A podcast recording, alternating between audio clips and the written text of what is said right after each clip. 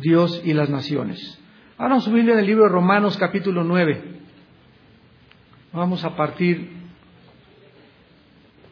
de una explicación muy importante. Muy buenas noches. Nos da mucho gusto poder llegar hasta sus hogares a través de la televisión cristiana internacional Enlace.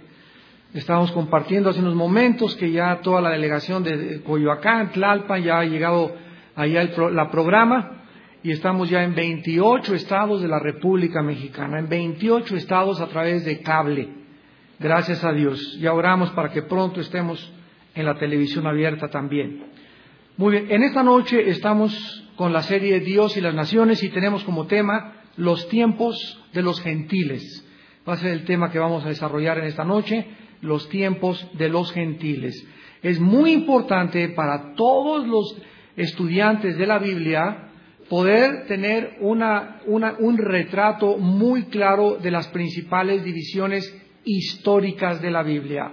La Biblia se divide a partir de la creación a la formación de la nación de Israel, de la nación de Israel del monte Sinaí, hasta la cautividad babilónica y de la cautividad babilónica hasta la segunda venida de Cristo. Permítame explicarles. Dios, desde que puso a Adán y Eva en el huerto del Edén, hasta el monte Sinaí, en el libro del Éxodo, cuando Dios ya constituye una nación de él, la nación escogida, Israel, antes de esto no había existido la ley. Habían los patriarcas, estaba la ley de la conciencia en los seres humanos, pero no había una ley y sabemos por el libro de Romanos que donde no hay ley no se puede inculpar de pecado. Si tú vas circulando por una avenida donde no hay un letrero que diga la flecha es hacia allá, nadie te puede culpar de que vas en sentido contrario porque esa calle no tiene sentido. Pero el momento que la policía le pone la circulación y es de norte hacia sur y tú vienes de sur a norte, en el momento en que está señalada eh, eh, la circulación, en ese momento te haces culpable y te pueden infraccionar. ¿Por qué? Porque en el momento que aparece la ley es cuando se nos puede culpar de haber infringido la ley, porque el pecado es infracción de la ley. Muy bien, entonces hasta el monte Sinaí, Dios inicia con su nación, la nación de Israel, la nación escogida. Y desde el momento en que Dios escoge a Israel hasta la cautividad babilónica, estamos hablando, ¿verdad?, de casi ocho siglos, durante todo ese periodo de tiempo fue Israel la, la, nación que Dios enfocó, la nación a quien Dios le dio la gracia, la promulgación, lo vamos a ver a continuación, y al mismo tiempo las naciones de alrededor de Israel, que se llamaban las naciones gentiles, Dios no las había olvidado tampoco. Pero repito, desde el año 605 antes de Cristo, que se inició la cautividad babilónica, se inicia el tiempo en la Biblia de los gentiles. Este tiempo de los gentiles, que comenzó hace más de 2500 años, no va a terminar hasta la segunda venida de Jesucristo, cuando los israelitas se conviertan a su Mesías. Hay un remanente fiel todavía de la nación de Israel que ya han aceptado a Yeshua, a a Jesús el Mesías como su Salvador. Entonces tenemos pues a, a, la nación escogida Israel y tenemos de la cautividad hasta la segunda venida de Cristo lo que en esta noche vamos a estudiar y se llama el tiempo de los gentiles. Cuando Nabucodonosor en el año 605, lo vimos la clase pasada, capturó Jerusalén y se llevó cautivos a las últimas tribus que quedaban, desde ese momento hasta nuestros días Israel no ha tenido rey, no ha tenido sacerdocio, no ha tenido sacrificios. Podríamos decir, eh, me encanta cuando hablo con un rabino, con mucho respeto decirle, ¿verdad? Eh, eh, el judaísmo a que se está actualmente practicando no es el judaísmo de la Torah. Porque no puede haber judaísmo sin un sacerdocio, no puede haber judaísmo sin sacrificios, no puede haber judaísmo sin un rey. Entonces es un judaísmo, ¿verdad? Mochado, se podría decir, el que se practica. Por eso anhelan los judíos desde la cautividad babilónica poder otra vez levantar otro templo para reiniciar sus sacrificios y el sacerdocio eh, eh, de acuerdo al orden levítico y ahora sí poder instaurar la verdadera religión judía bíblicamente hablando. Entonces, desde la cautividad babilónica, la nación escogida Israel quedó sin gobierno, quedó sin territorio por causa de que apostataron, rechazaron al Mesías. Sin embargo, la Biblia nos dice claramente, desde lo que se profetizó hasta los días que vivimos, que Dios va a reestablecer a la nación de Israel. Esto es muy importante en la teología cristiana.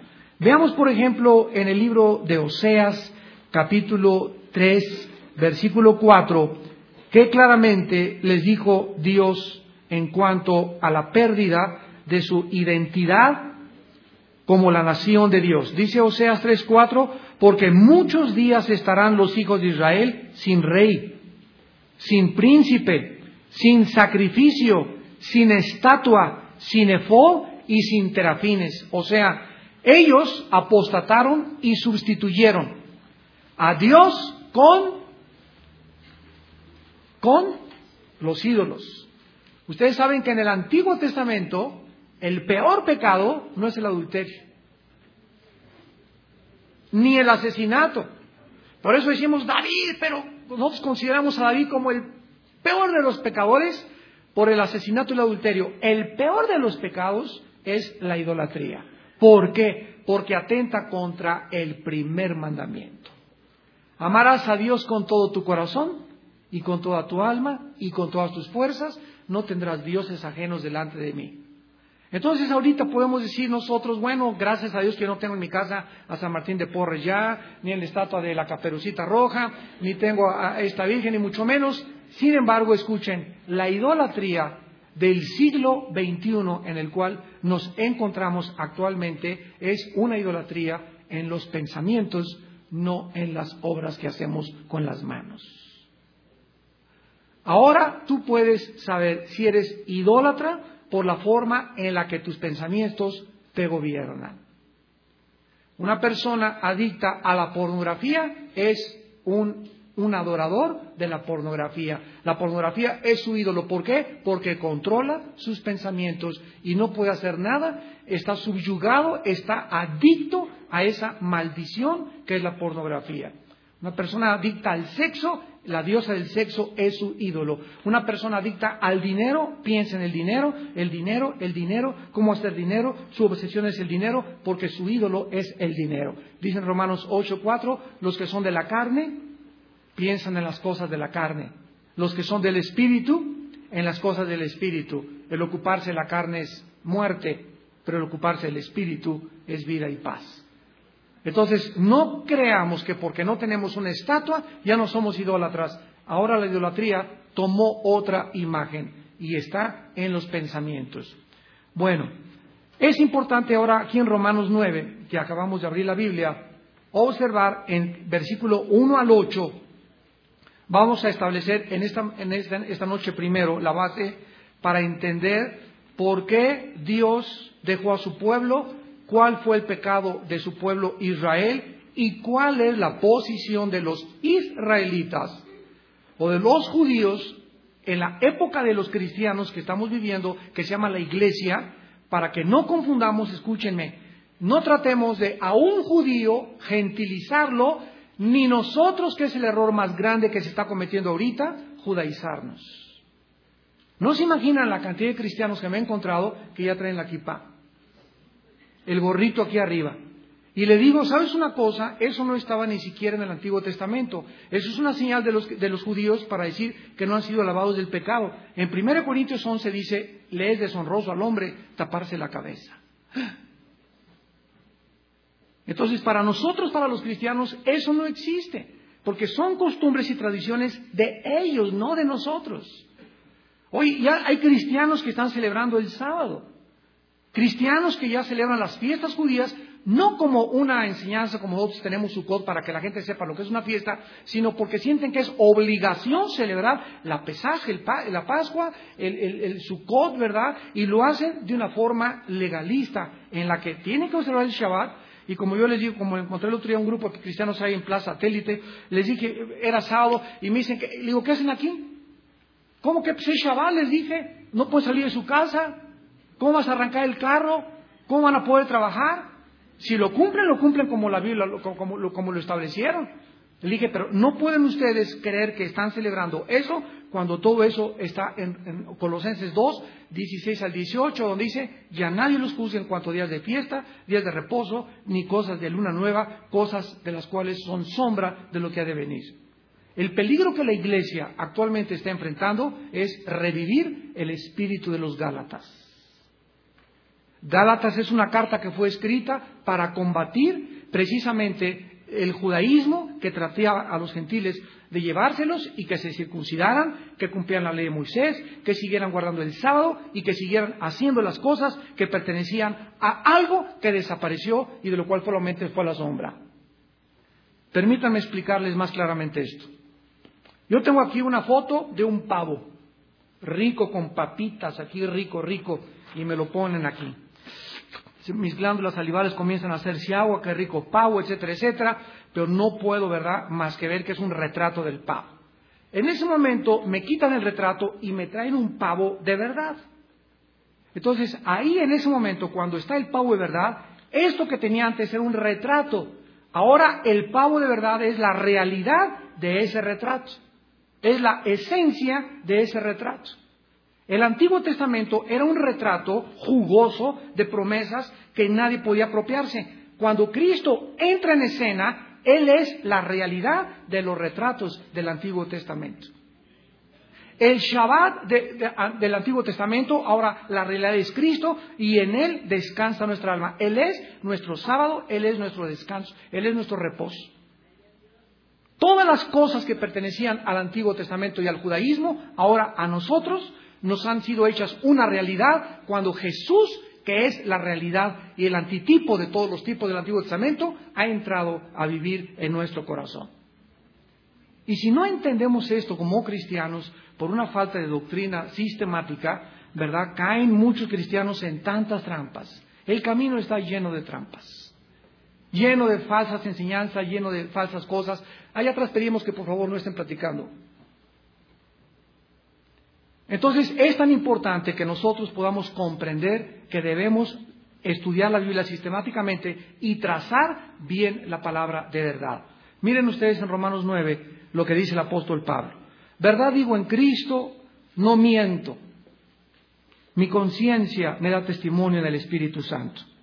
Que tengo gran tristeza y continuo dolor en mi corazón porque deseara yo mismo ser anatema, separado de Cristo por amor a mis hermanos, los que, los que son mis parientes, según la carne, que son israelitas, de los cuales son la adopción, la gloria, el pacto, la promulgación de la ley, el culto y las promesas de quienes son los patriarcas y de los cuales, según la carne, vino Cristo, el cual es Dios sobre todas las cosas, bendito por los siglos. Amén. En esta primera porción, el apóstol Pablo nos muestra los privilegios tan enormes que Dios le dio a la nación de Israel. A ellos les dio la Biblia, a ellos les dio las promesas, a ellos les dio los pactos y por si fuera poco, a través de los judíos vino a entrar al mundo el Hijo de Dios. Jesús dijo en Juan 4, la salvación viene de los judíos. Esa nación tan altamente privilegiada por Dios que Dios escogió con los propósitos que acabamos de mencionar, dice el versículo 6, no que la palabra de Dios haya fallado. Porque no todos los que descienden de Israel son israelitas. O sea, Pablo se encuentra después de Pentecostés como un apóstol de Dios con tantos judíos que por todos lados le dicen, oye, ¿de qué estás tú hablando? ¿Qué no has leído en el Antiguo Testamento que nosotros somos la nación escogida de Dios? ¿Qué no sabes que nosotros somos la promulgación de la ley? ¿No sabes que nosotros, como eligieron a Cristo, somos hijos de Abraham? Entonces, ellos creían que podían seguirse considerando los escogidos de Dios. Entonces, Pablo les explica, el gran teólogo del Nuevo Testamento, que no es que haya fallado los pactos ni la palabra de Dios. Y lo explica, no todos los que descienden de Israel son israelitas. O sea, damas y caballeros, dice Pablo, a los judíos contemporáneos de él, el hecho de que tú tengas un papá y una mamá judía y un abuelo judía, o me digas que desciendes de una tribu, o que sabes el nombre que eres de Manasés o que eres de Leví, eso no te hace hijo e hija de Dios. No solamente por descender en la carne, creas que te pertenecen los privilegios de Dios. Versículo 7, ni por ser descendiente de Abraham. Son todos hijos, sino en Isaac te será llamada descendencia. ¿Quién desciende también de Abraham? Ismael, de donde son las naciones árabes. Y las naciones árabes son musulmanas en su mayoría. Entonces los mismos árabes podían decir, somos israelitas. ¿Por qué? Porque tenemos un padre común, Abraham, de otra esposa, Setura. Y los demás vinieron de Sara. Entonces de Sara viene la rama de Isaac y de Setura vienen todo lo que son los, ismaelitas o las, naciones árabes, las cerca de 21 o 22 naciones árabes que hay ahorita. Entonces se equivocaron ellos y no entendieron lo que dice el versículo 8. Esto es, no los que son hijos según la carne, son los hijos de Dios, sino los que son hijos según la promesa, son contados como descendientes. ¿Qué decía la promesa? En Isaac te será llamada descendiente. La línea que viene de Isaac es la línea por donde viene el Mesías. Y por ahí viene por el Mesías la salvación, como lo vamos a ver. Versículo 9, porque la palabra de la promesa es esta. Fue por este tiempo, vendré y Sara tendrá un hijo. Y la palabra de la promesa es vendrá y Sara tendrá un hijo, y no solo, sino también cuando Rebeca concibió de uno, de Isaac nuestro padre. Entonces vemos claramente que a través de la promesa de Dios era Isaac donde vendría la bendición. ¿Qué cosa? Espiritual. No era la bendición a través de la carne, y lo vamos a comprobar. Vaya, no, no, póngale una marca aquí a Romanos 9 y vayamos a Génesis 12 y veamos qué ciegos estuvieron los judíos en tiempos de Jesucristo. Qué ciegos estaban. Y tenían la Biblia enfrente de ellos, la Torah. Génesis 2. Cuando Dios llamó a Abraham, le dijo en el versículo 3, Génesis 12, 3, bendeciré a los que te bendijeren y a los que te maldijeren maldeciré, y serán benditas en ti todas. O sea, aquí la promesa era que desde el principio comprendieran que ellos eran escogidos para que a través de ellos todas las familias de la tierra fueran benditas en Abraham. O sea, los gentiles estaban incluidos en la bendición de Abraham. Pero ellos se cerraron y creyeron que étnicamente y solamente en la carne la promesa era para ellos. Y por eso cuando llegó Jesucristo estaban eh, eh, enorgullecidos se jactaban de que eran hijos de, Abraham.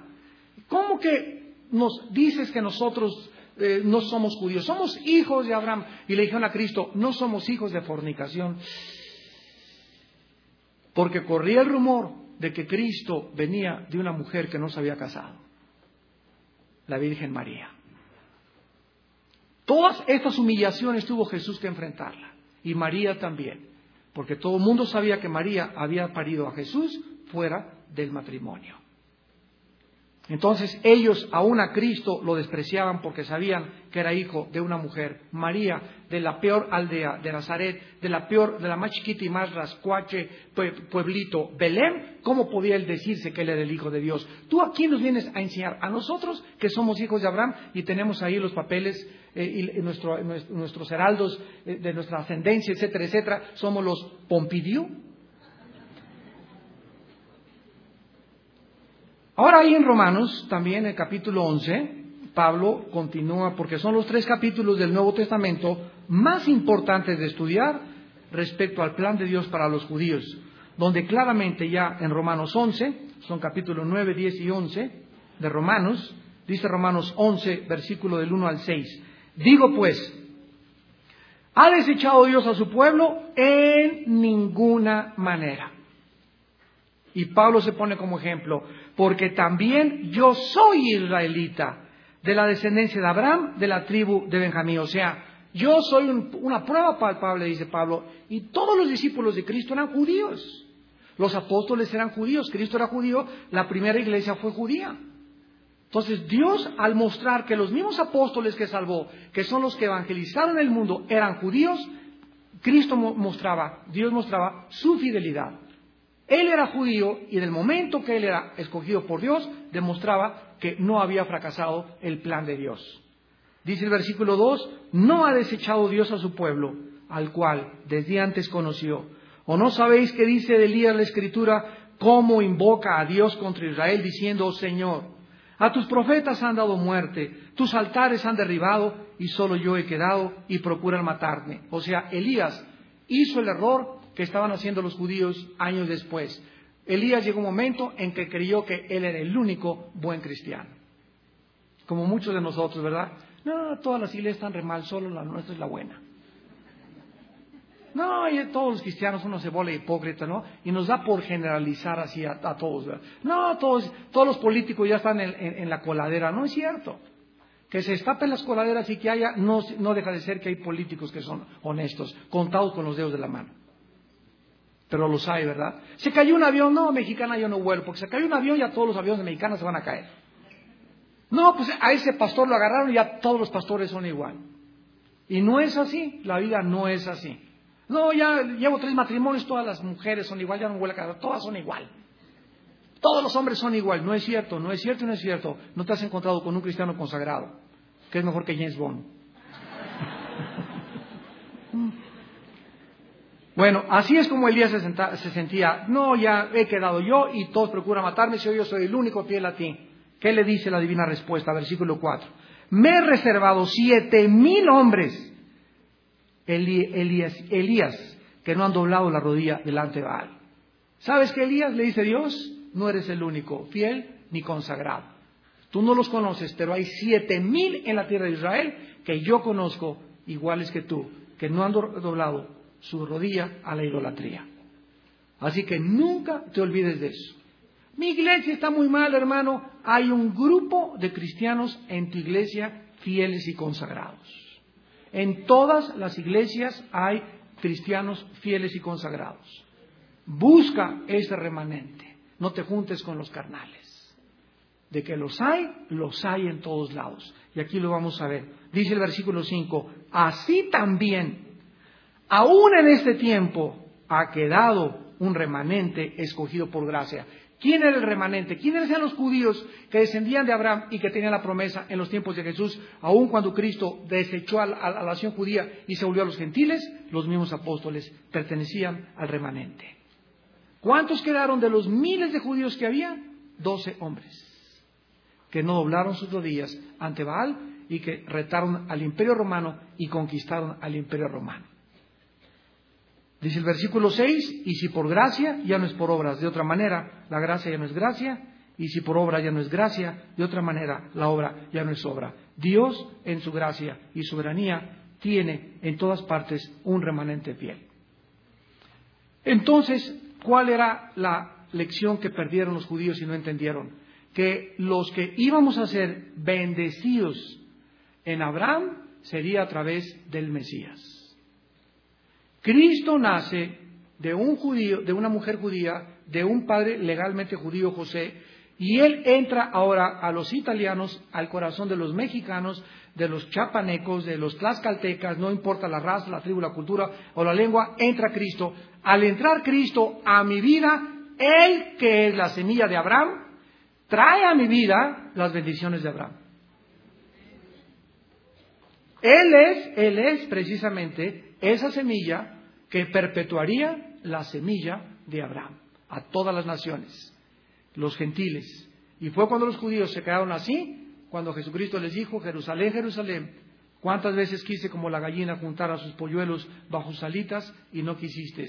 Les digo que desde ahora su casa queda desolada. Desde la crucifixión hasta que venga el Mesías, ya no hay judío, ya no hay griego, ya no hay gentil, somos todos un cuerpo en Jesucristo. Esto es lo que se llama la iglesia, algo que en el Antiguo Testamento los judíos no pudieron percibir con su entendimiento, porque el entendimiento se les nubló por el endurecimiento de su corazón. ¿Saben ustedes, amados hermanos, quién fue el líder del asesinato de Jesús? El que planeó el que, el, que dirigió todo, el, el que orquestó todo el complot y el contubernio? Caifás, el sumo sacerdote. ¿Quién era el sumo sacerdote bajo el Antiguo Testamento? El representante de Jesús. Era un tipo, ¿verdad?, de Jesucristo, el sumo sacerdote. Dice Hebreos que ahora tenemos a nuestro sumo sacerdote que es Jesucristo. Y ese sumo sacerdote que se suponía que representaría y tenía que representar la santidad, la legalidad, la honestidad, la integridad, es el que planeó crucificarlo nos damos cuenta a qué grado la religión se pervirtió, se corrompió y se degradó.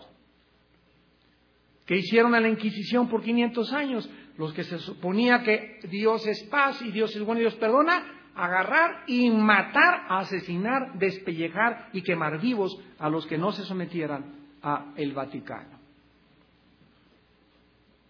Entonces hay muchísima gente, ¿verdad?, que dice, es que en el nombre de Dios Siempre la gente en el nombre de Dios y las religiones, decía Carlos Marx, perdón, eh, Lenin, es el opio de los pueblos. Y tiene razón, ¿verdad? Porque las religiones no son la Biblia ni el cristianismo. Las religiones las inventamos los hombres.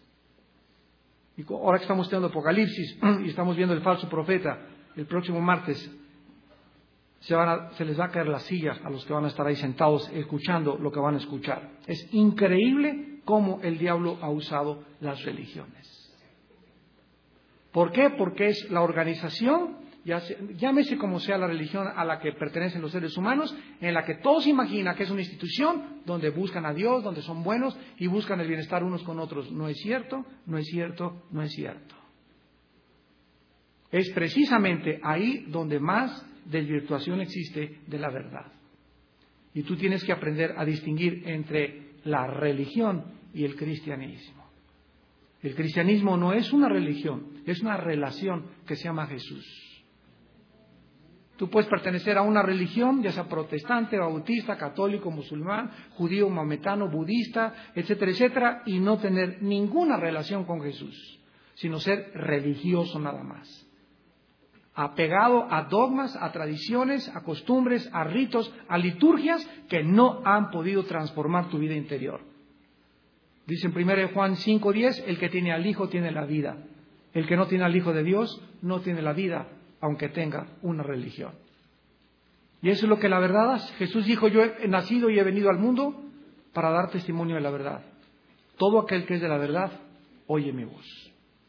Si tú no oyes esto, ni te conviene oírlo, es porque no eres de la verdad. Vamos a Segunda de Reyes en el Antiguo Testamento, capítulo 25, y vamos a ver que después de que Nabucodonosor destruye Jerusalén, destruye el templo de Salomón, destituye al último rey Sedequías, le saca los ojos y asesina a sus hijos comienza la cautividad babilónica. Y vamos a adentrarnos en la Biblia para ver qué le aconteció a Israel, porque cuidado, cuidado. En 1 Corintios 10 dice, todas las cosas que les acontecieron a los judíos, les acontecieron como un ejemplo a nosotros, para que nosotros no forniquemos como fornicaron ellos, ni seamos idólatras como fueron ellos idólatras, ni hagamos las cosas que ellos hicieron, porque todo es para nuestro ejemplo. Y si a ellos Dios los juzgó y los abandonó, aunque los va a reintegrar por el remanente que sigue fiel actualmente, a nosotros no nos va a tratar de otra manera. Nos va a pedir diez veces más, porque se nos ha dado mucho más que a ellos en el antiguo pacto. Vamos rápidamente a analizar en 2 Reyes 25, dice versículo 1 y 2. Aconteció a los nueve años de su reinado en el mes décimo, a los diez días del mes que Nabucodonosor, rey de Babilonia, vino con todo su ejército contra Jerusalén. Recordemos, desde Nabucodonosor comienza el tiempo de los gentiles. Vino contra Jerusalén, la sitió y levantó torres contra ella alrededor. Y estuvo la ciudad sitiada hasta el año undécimo del rey Sedequías. Versículo 7 degollaron a los hijos de Sedequías en presencia suya y a Sedequías le sacaron los ojos y a todo con cadenas lo llevaron a Babilonia. ¿Se acuerdan de Sedequías en el libro de Jeremías? Jeremías le dijo, rey, los babilonios vienen contra la nación. Bueno, ríndanse y no pongan resistencia. No quisieron oír a Jeremías. Llegó el ejército de Nabucodonosor, agarraron a Sedequías, se llevaron a Babilonia, primero mataron a sus hijos enfrente de él. Y ya que vio la muerte de sus hijos, le sacaron los ojos para que los últimos recuerdos que tuviera en su memoria fuera el asesinato de sus hijos. Así de cruel era Nabucodonosor. Saddam Hussein dijo que él era la reencarnación de Nabucodonosor, tu padrino. En Segunda de Crónicas, denle la vuelta a Segunda de Reyes, sigue después Crónicas, vamos a Segunda de Crónicas 36. Aquí ya se describe con más detalle los últimos días de Israel. Segunda de Crónicas 36, versículos del 15 al 21. Veamos la conclusión. Y Jehová el Dios de sus padres envió constantemente palabra a ellos por medio de sus... Vean ustedes que mensajero es un sinónimo de profeta. ¿Quién es un profeta? Un mensajero de Dios. No es una persona que te dice, tú vas a hacer esto y vas a hacer aquello, te vas a casar con esa persona, vas a ser profeta de las naciones, bla, bla, bla, bla, bla, ¿verdad? Esos no son los profetas bíblicamente hablando. Un profeta es aquel que habla la palabra de Dios al pueblo de Dios. Entonces, si yo digo algo que no es en la Biblia, estoy tomando más autoridad de mis palabras que de la misma palabra de Dios. Y como mensajeros de Dios, traemos un mensaje y es la palabra nada más. Que la Biblia hable y no mi boca. Porque si alguno le agrega algo, dice Apocalipsis 22, o alguno le quita algo a la Biblia, Dios traerá sobre él las plagas escritas en este libro. Tenemos que tener cuidado, porque hay cantidad de gente ahorita que no hace nada si no es por una palabra de profecía. Dios envió mensajeros porque Él tenía misericordia de su pueblo y de su habitación. Mas ellos hacían escarnio de los mensajeros de Dios y menospreciaron sus palabras, burlándose de sus profetas, hasta que subió la ira de Jehová contra su pueblo y no hubo remedio. ¿Qué es la ira de Dios? La reacción de un Dios santo ante el pecado. La ira de Dios es la reacción de un Dios santo ante el pecado. La reacción, Dios tiene que reaccionar ante la maldad. La reacción de Dios se le llama ira de Dios en la Biblia.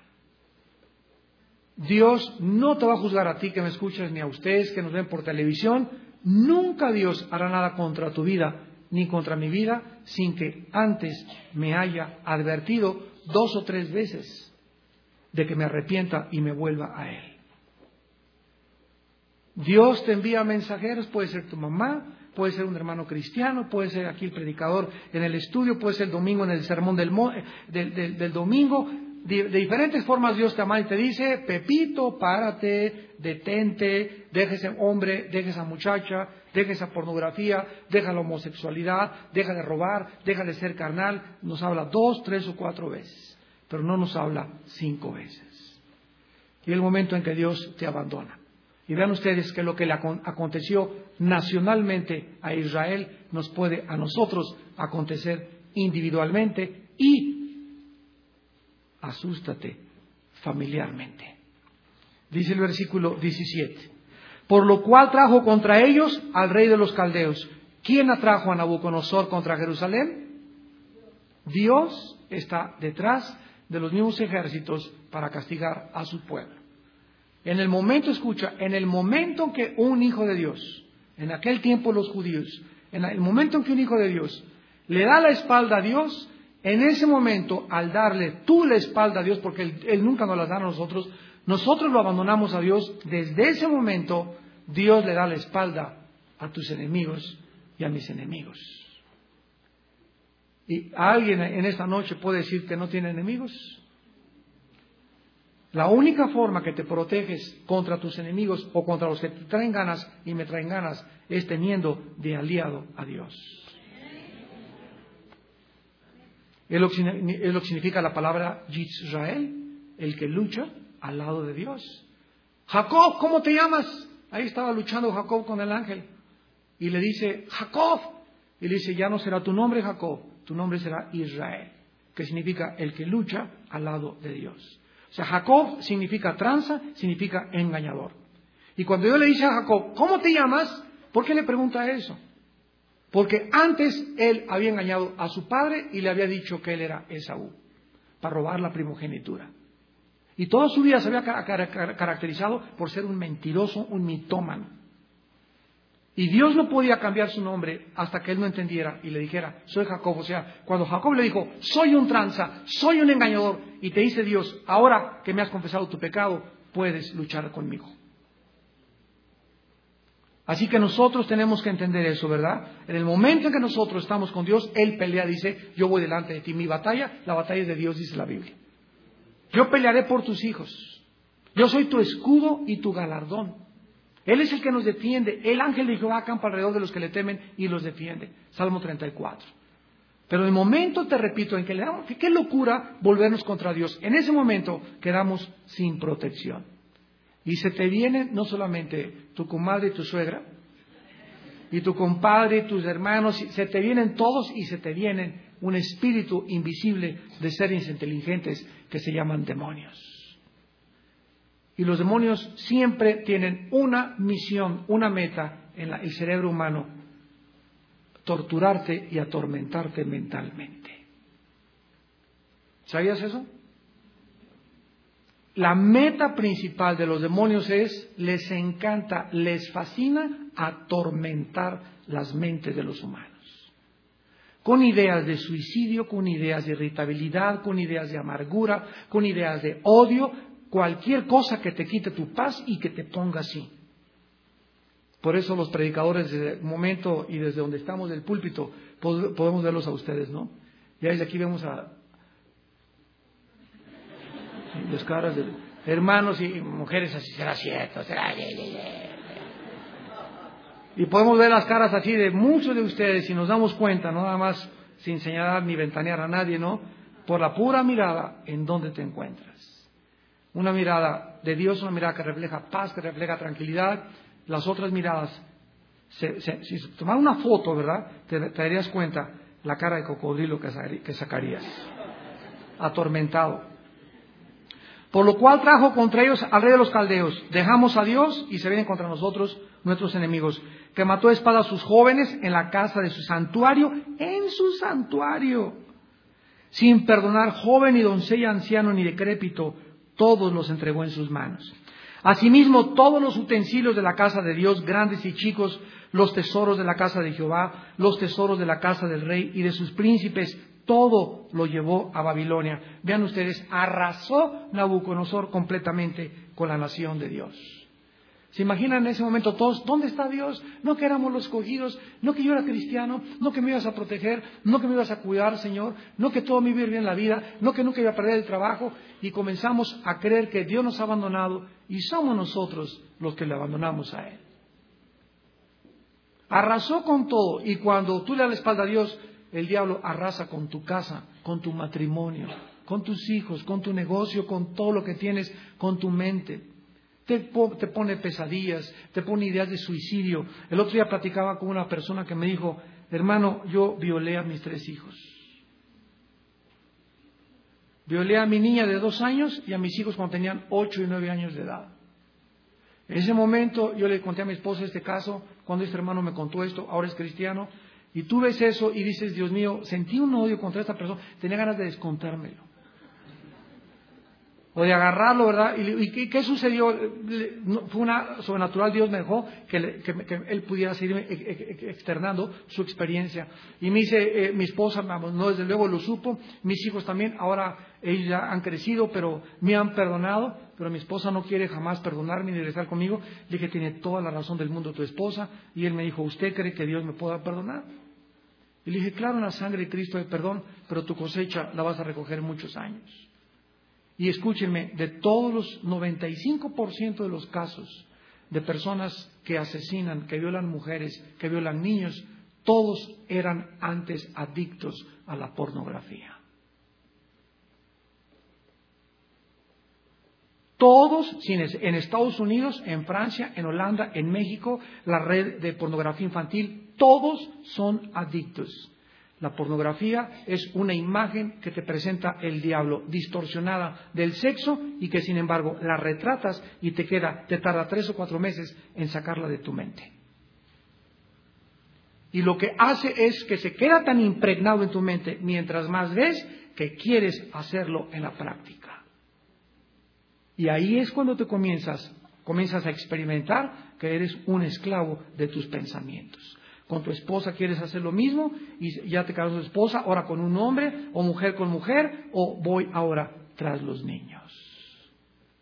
Pero es detrás está la araña, el monstruo de la pornografía.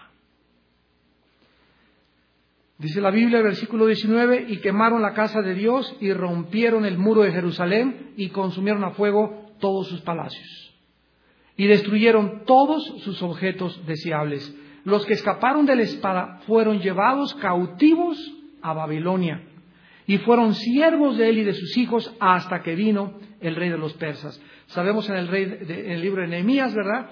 Que los persas en el capítulo 5 de Daniel llegaron conquistando a los babilonios y los persas fueron los primeros que permitieron que los judíos regresaran a Babilonia con Esdras y con Nehemías y con Zorobabel, pero nunca pudieron tener otra vez sus sacrificios ni pudieron tener su gobierno.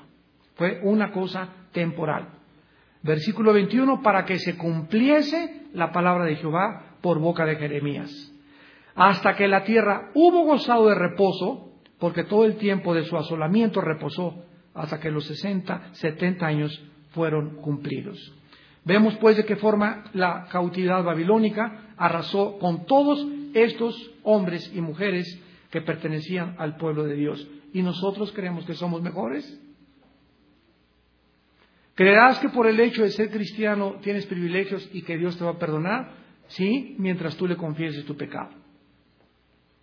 ¿Quieres gozar de paz en la vida, de seguridad, de dirección, de propósito, de significado? Tener paz en tu matrimonio, ama a tu esposa, no veas pornografía, sé santo, limpia tu mente, límpiala con la palabra, memoriza la palabra de Dios, medita la palabra de Dios, escucha en tu carro, en el tráfico, en el banco, llévate la Biblia, ponte audífonos, dices lo que tengas, mete la palabra, mete la palabra a tu cerebro que te cambie, que te limpie, que te transforme totalmente para que puedas funcionar y tener otra manera diferente de poder vivir. Esta es la vida que Jesús dijo que era la vida abundante. He venido para que tengan vida, pero no se quedó ahí, vida en abundancia. Este tiempo de los gentiles comienza con la cautividad babilónica y terminará, termino, eh, este, eh, repito, hasta la venida de Jesucristo. Veamos las palabras de Cristo mismo en Lucas 21, cuando este periodo termina.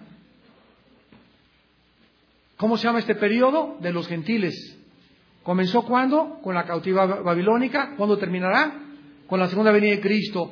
Esta es la estatua que Daniel vio en el capítulo 2 y le interpretó a Nabucodonosor. Los imperios de los gentiles, hasta que la piedra golpea la estatua en los dedos, que es la última forma de gobierno mundial que representa al anticristo, y ahí es cuando se cae el imperio de los gentiles y vuelve Dios a restaurar a David como el vicerregente de Jerusalén.